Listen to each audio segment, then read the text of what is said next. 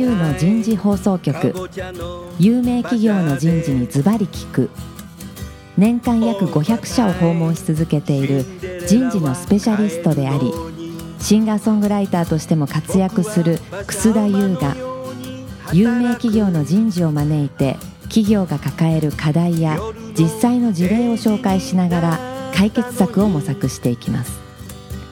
この番組は株式会社マネジメントサービスセンター。ビジネスコーチ株式会社。株式会社ワークスジャパン。SAP ジャパン株式会社。の提供でお送りいたします。管理職の僕があとはやるから。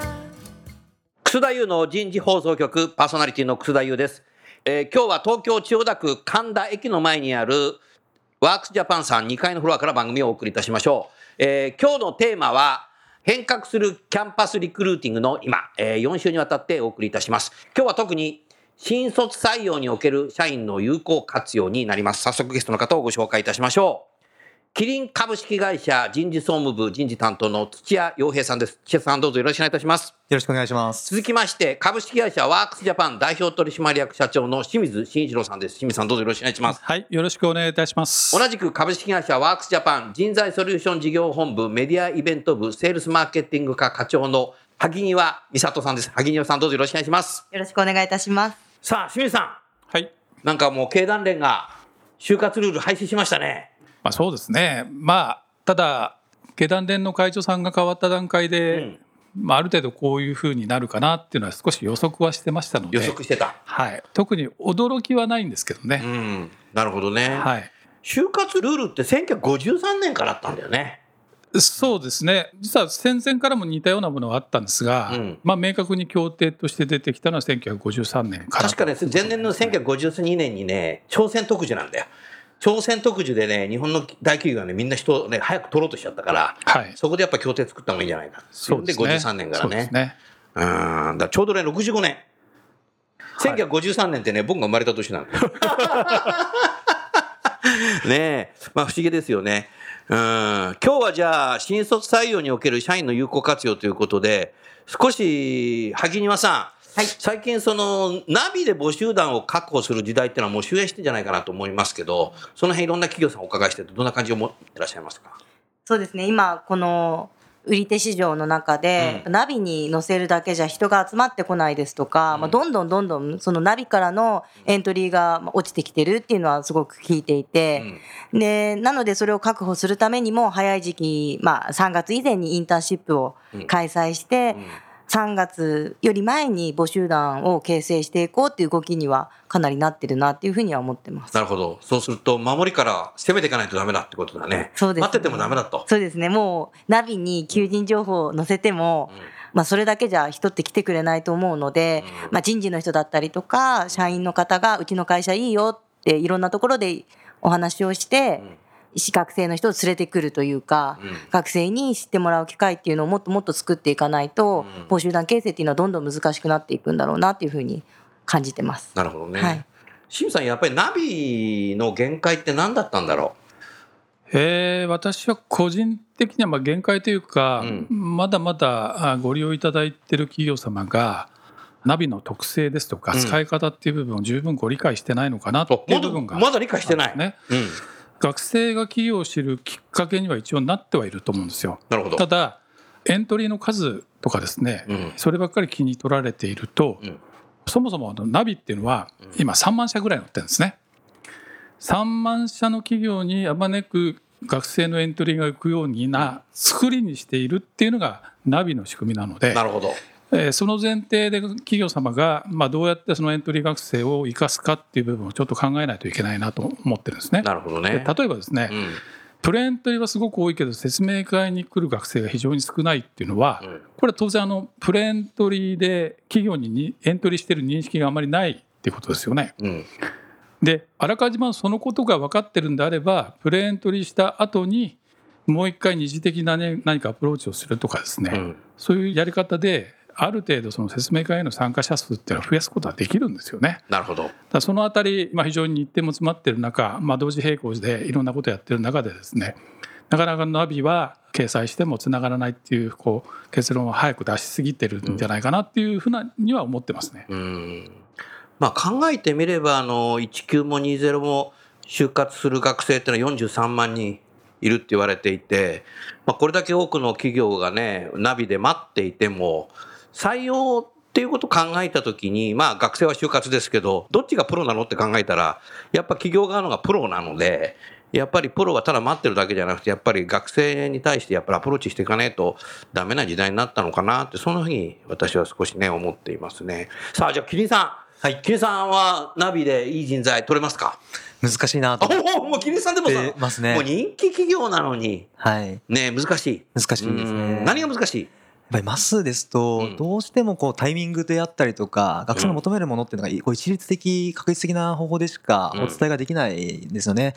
で、学生の動きを今見ていくとですね、非常にタイミング様々様々。で求める。あまあ、インターンシップなんかも皮切りにですね、こう県内の指針の影響もあってですね、はい。どうしてもこう、早めに動く学生っていうのは増えてきていると。増えてる。うんで、結果的に今低学年化っていうこともですね、進んでいるような状況の中で、まあ、あの価値観であったり、うん。あの求める思考みたいなところもうん。かなり多様化してきてますので、うん。まあ、こういった学生のこうタイミングと、まあ、早期間の中での、まあ、いろんなこう価値観の多様化うん。だいぶあのマーケティングでいくとあのワントゥーワンになってきてるんじゃないかなおワントゥワンね。おっしゃる通りだね。そういうあのイメージを持ってます。なので、うん。まあ、マスではなかなかきめ細かくあの求める人材にはたどり着けないんじゃないかなとうん。いうところであの今私たちもいろいろと考えているような状況ですうね。ん。なるほどね。はい最近、そのナビとは別にね、ダイレクトソーシングとか、はい。ダイレクトリクルーティングっていう言葉がね、もう日常いろんなところでね、メディアにも出てくる時代ですけども、そのダイレクトに学生にね、こう、アプローチする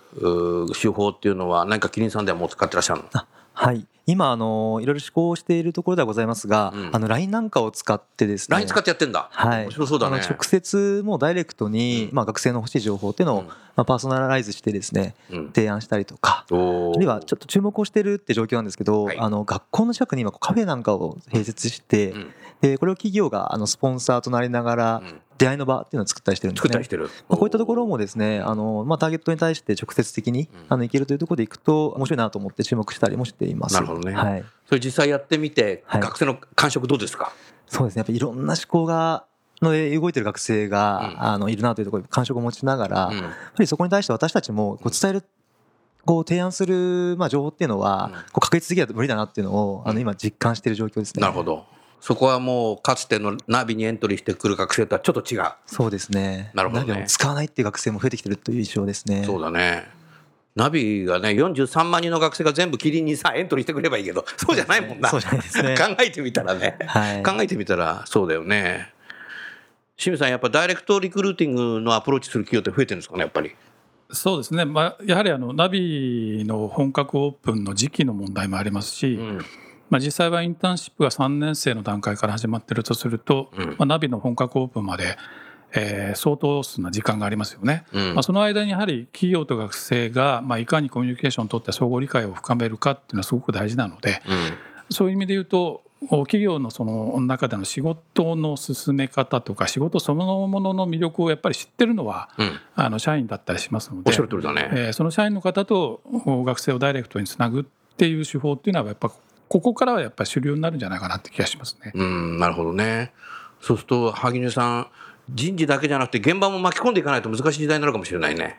そうですね。学生の皆さんも今って本当にいろんなもので情報を収集できる時代なので、はい。まあ、就職活動においてももちろんナビだけじゃなくて、まあ、いろんな学校だったりとかテレビだったりとかいろんなものから情報収集してると思うんですけど、はい。やっぱりナビの情報だったりとかあと、まあ、人事の方が言う声って、こう本当なのって思ってしまう学生さんも結構多くてですねなかなか人事がすごいいいこと言ってたとしても、うん。まあ、人事だからいいことしか言わないんでしょってこう思ってしまうような 節もありまして。そうなんだ。でまあ、学生さんからするとやっぱり現場の生の声をまあ聞きたいと知りたい。でそこからあの本当の会社の魅力を知っていきたいそうじゃないと信じられない。うん。っていうお声もすごく聞きますね。うん。学生もだんだんだんだんそういうことが分かってきていると同時にやっぱり SNS なんかでそういうの情報共有しちゃうと余計そういうのは分かってきちゃう早く分かってきちゃうんだろうねそういうことがね。もうすごいですね学生の中での情報は。なるほどね。はキリンさんはそのリクルーターの活用っていうのははい。検討されてんの？検討はしてます。今うん。実際やってはいないんですが、今までずっと長年やってなかったのかな？そうですねあーやっぱ人気企業だからやんなくてもいい人材取れちゃうんだよね。そういうことなんですけど、ね、あなたみたい優秀な学生が来ちゃうんだよ。あなたもそうやって入っちゃったんだろうけど。ねえ、はい。なるほどな。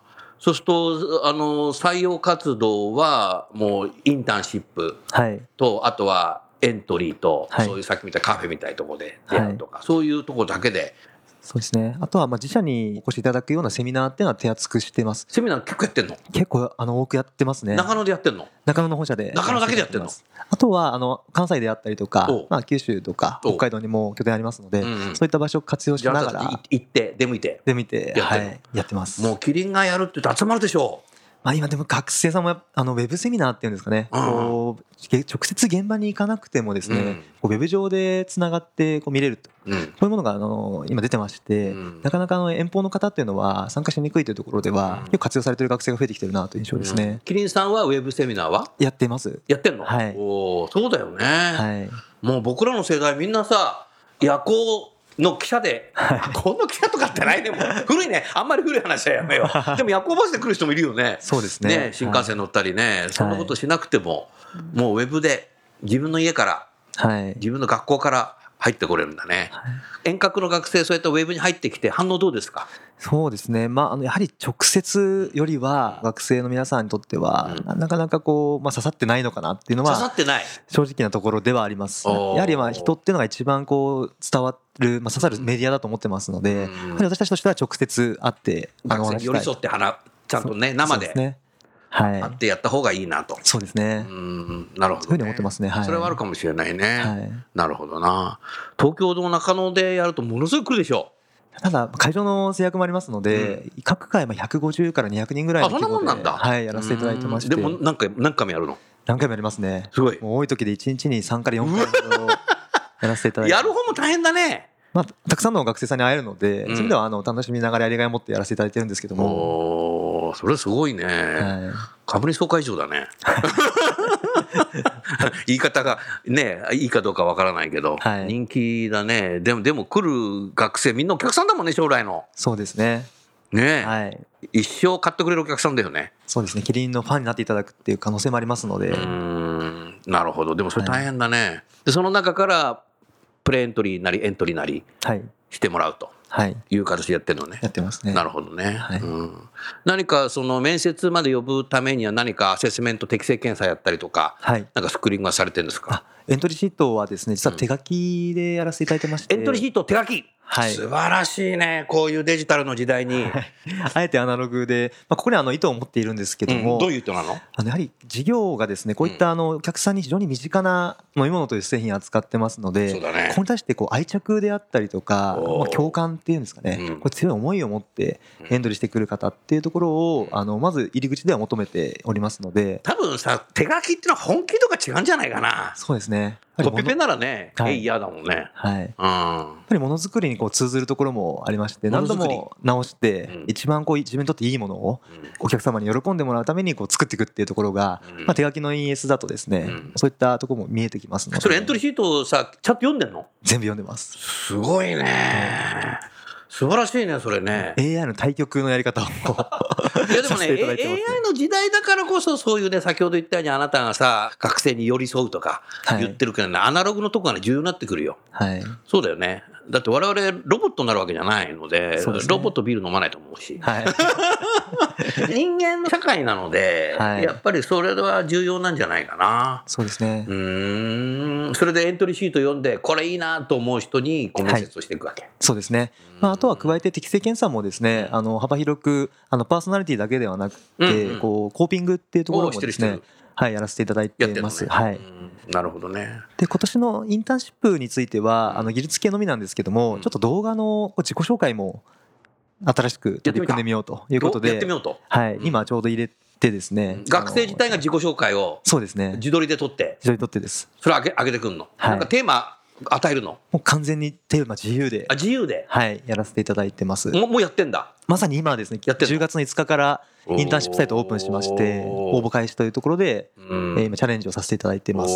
どんな自己紹介していくんだろうね？すごく楽しみですね。楽しみだよね。はい。うん、それは面白いね。それはやっぱりそういうさ、なんかこう自己紹介を映像で送ってきてさ、はい。この学生に会いたいなって会った時に、実際にこう当社に来てさ、中野に来て会うとさ、多分さ、その思いが全く伝わると思うんだよね。はい。全くさ、その文字だけのエントリーシート、はい。手書きじゃない、はい。それだけ見てさこの学生いいなと思ってもさ実際中野に来てさ会った瞬間にさ、5秒ぐらいでさ、はい。あこいつあかんわっていう時って多分ね採用担当者って絶対それを経験してんだよ。はい。あるよね。こうお互い無駄なんだよね。彼はのぞみ乗ってさ2時間半かけて来てるけどもさ、はい我々もさ5秒でささよならって言えねえしみたいな。はいこれねだからねお互いのね働き方改革で多分 だそういうのはやっぱ映像でさ送ってくるとさこれいいなってなるしその映像をさ人事だけが見るんじゃなくてさ現場のエンジニアと技術者にもさそれ見せることできるわけじゃない。そうですねここんなのこんなの来てますけどどうですか？そいつおもろいから一次面接出たいとかって言ってきたら面白いよね。はいうん、そうなるとやっぱり現場の人が目かけるとさ、はい学生もさ霧に応募しようってなるじゃない。そうですね。あだそういうさアンマッチングがなくなるんじゃないかなっていう仮説持ってるけどどうどうですかそれ？まさにあのそのマッチングっていうところであったりフィット感っていうところをすごく大切に今進めてまして、うん。で、まあ、共感とかあの愛着っていう話をさせていただきましたけども、うん。まさに動画もですねこう血の通った採用にしたいと。通った。いいね。と。ころでやっぱりできる限りあの人と人がこう直接うん。会えるような形にしていくということところで、うん。あの文字だけではないうん。あの採用というところを目指しています。なるほどね、はい。それはなんか清水さん素晴らしいね。そうですね。キリンさんすごく人気企業でうん。志望する学生も多いと思うんですけど、うん。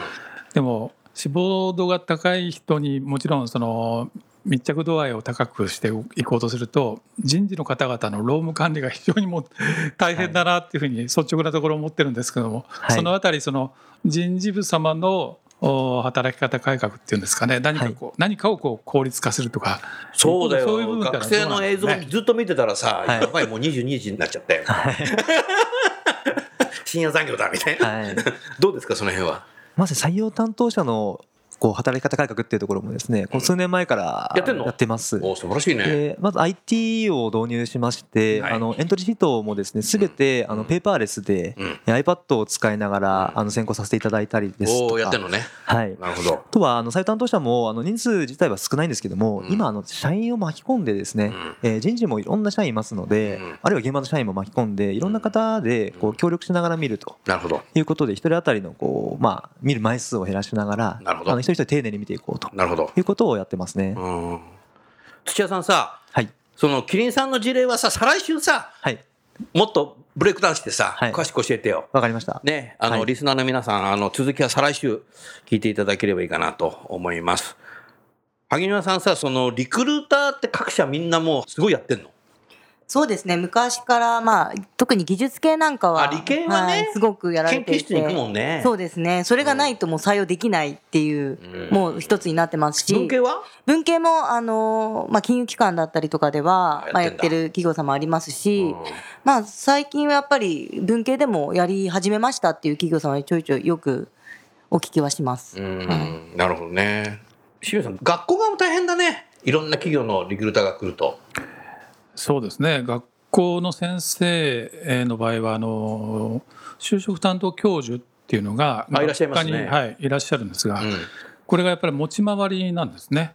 なるほど。でまあ、毎年あるいは2年に1回ずつ変わっていくんですけども、うんまあ、やっぱりまあ本職があの先生なわけですから確かに。就職のお世話っていうのがまあ本職ではないんですよね。うんそういう意味からすると当たりたくないなと思ってる先生も正直いらっしゃるというのがあって、どの代にどの先生がつくかによって企業さんのその接触の仕方という部分もですね結構難しくなったりしますよね。なるほどね。はい、新しい企業様をなかなか受け付けてくれなかったりとかですね、うんそういったことはありますね。うん一方ね、あのー大学のキャリアセンターもすごい変わってきたなと思うんだけど、この番組でさ、以前さ、明治大学のキャリアセンター長出てくれたじゃない？で、当時はさ、お茶の水キャンパスにいたんだけど、この間ね、1ヶ月ぐらい前彼会ったんですよ、たまたま。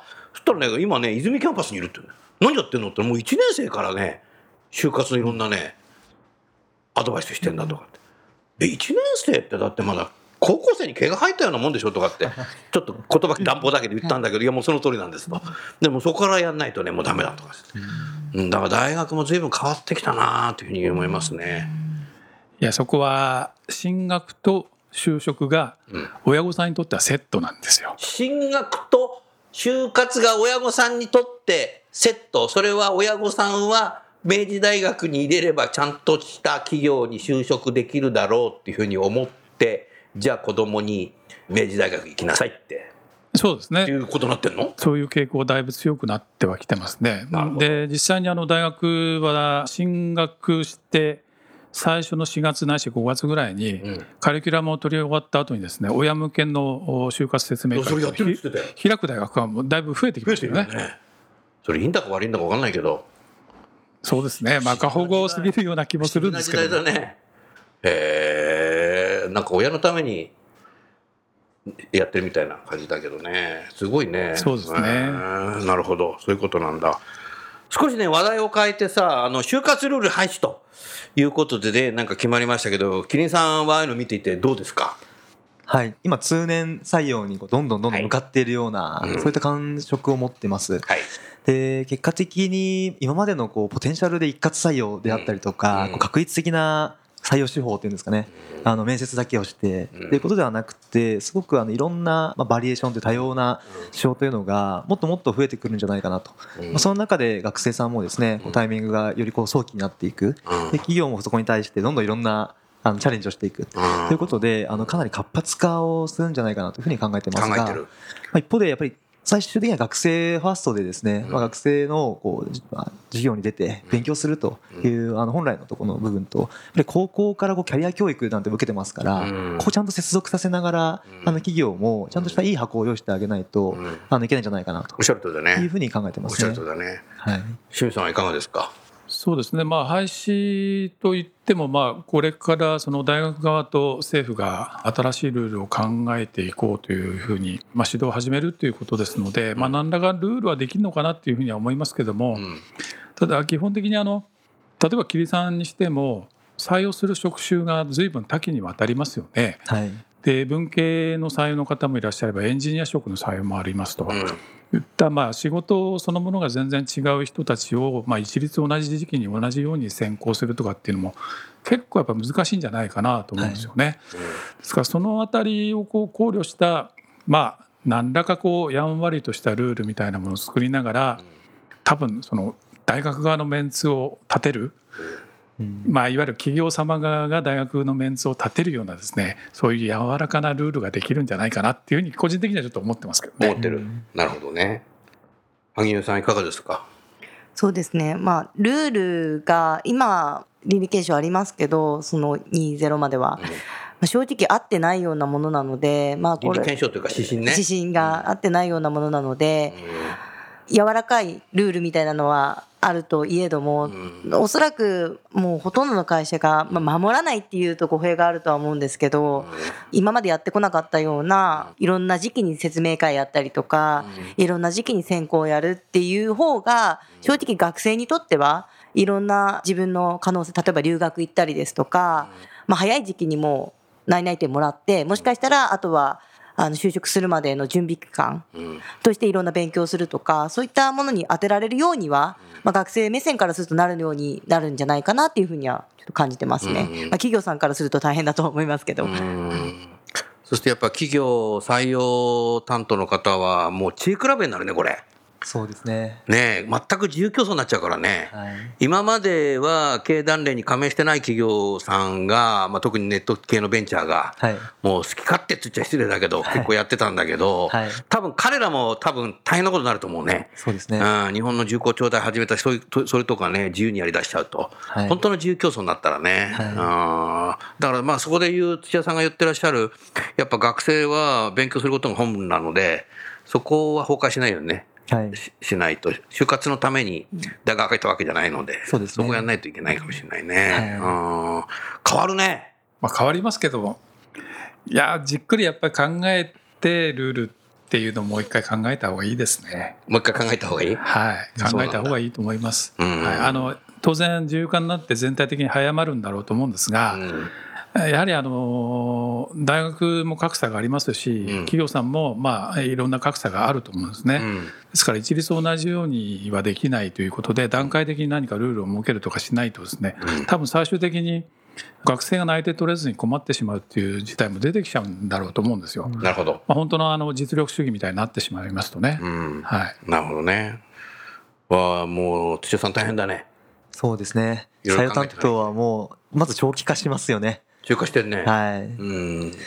こう社員をやっぱ巻き込んでと言いますか、うん仲間を増やしながらですねいろんなサービスなんかもあの活用しながらやっていかないと、うん。もうあの自前だけではなかなか難しいんじゃないかなっていう自前だけじゃなかなかなかなか難しいね。思ってますね。うんまあ、あなた先ほどその映像を学生がさ撮ったのをうん送ってもらって見なきゃいけないとか、はい。なんかますますさなんか長時間労働になっちゃうんじゃないの？採用担当者が、その懸念はありますんで、あるねまあそうならないようにですね、いろいろと。一級採用はどうだったの、残業時間はあで一級は実はこの2年連続で生産性向上してるんですね。ちょっとそれ話をしてよあはい。あの労働時間と、まあ、あのかけてるコストみたいなところでいきますと、うんこれを2年連続今あの減らしていることがいるんだ、できます。はい。おおでも余計な仕事辞めたんだやめましたね。選択肢集中っていうんですかね。うん広報なんかも今まではこう、うぞうむぞうにですね、もうとにかく、まあ質よりもこう量をこなすとうん。いうところもやってたんですけども、うん。ここはやっぱり絞ってですね、あの考え方を持ってやろうというところであったり、あるいは採用担当以外の社員にうん。こう協力いただくと。お協力してくれるんだ。協力してはくれますね。日本はいいねそういう総合職っていう言葉があるから。手伝ってくれんだよね。そうなんですね。俺アメリカ合衆国だってやってくんないもんな。うん。採用はすごく職務になってるとやんないもんな。はい、採用業務のすごくいいところはやっぱり社員一人一人がすごくこう自分事として関心持ってるんですよね。うん。なのであの巻き込みがこうしやすいと言いますかすぐあのこう全面的に協力をしてくださる方も多いのでそういうカルチャーがあるんであれば将来的にもう近い将来、現場の人のリクルーターもね、はい。協力してくれる可能性がすごく高いんじゃないかな。そうですね。うんしっかりこちらであの仕組みを作れば、まあ、嫌っていう人はいないと思いますね。そりゃそうだよね、はい自分の後輩のためにっていうかね、はい、キリンのファンを作るっていうことも含めて、そうですね、うん、協力してくれるんじゃないかな、はい。それそこにインセンティブ上げる上げないは別としてさ、はい。やってくれるんじゃないかなってそんなふうに思いますね。はい。はい、ありがとうございました。じゃあ、あの今日はね、時間ないのでこのぐらいにしますけど、来週は同じ変革するキャンパスリクルーティングの今で、えー特にキャンパスリクルーティングについてですね、お話をお伺いしたいなという、そんなふうに、えー思います。最後にゲストの方をご紹介して番組を終わりましょう。キリンの土屋さん、ワークスジャパンの清水さん、萩庭さん、どうもありがとうございました。ありがとうございありがとうました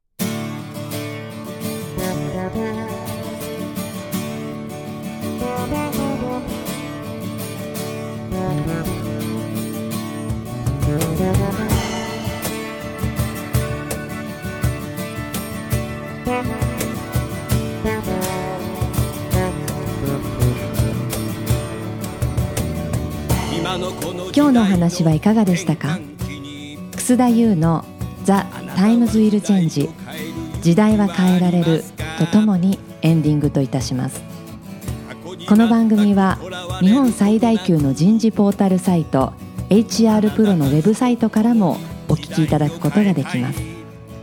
HR プロでは人事領域に役立つさまざまな情報を提供しています。ご興味がある方はウェブサイトをご覧ください。